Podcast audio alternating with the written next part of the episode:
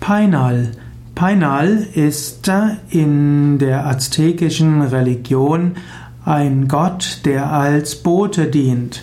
Man könnte sagen, Painal ist der Botengott.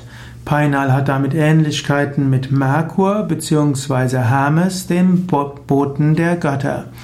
Painal ist insbesondere der Bote von Huitzilopochtli.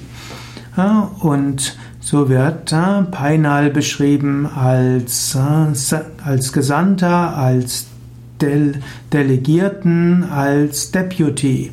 Und er repräsentierte letztlich den höchsten Gott. Man kann auch sagen, er ist der Überbringer von Botschaften, er ist auch der Überbringer von Aufgaben.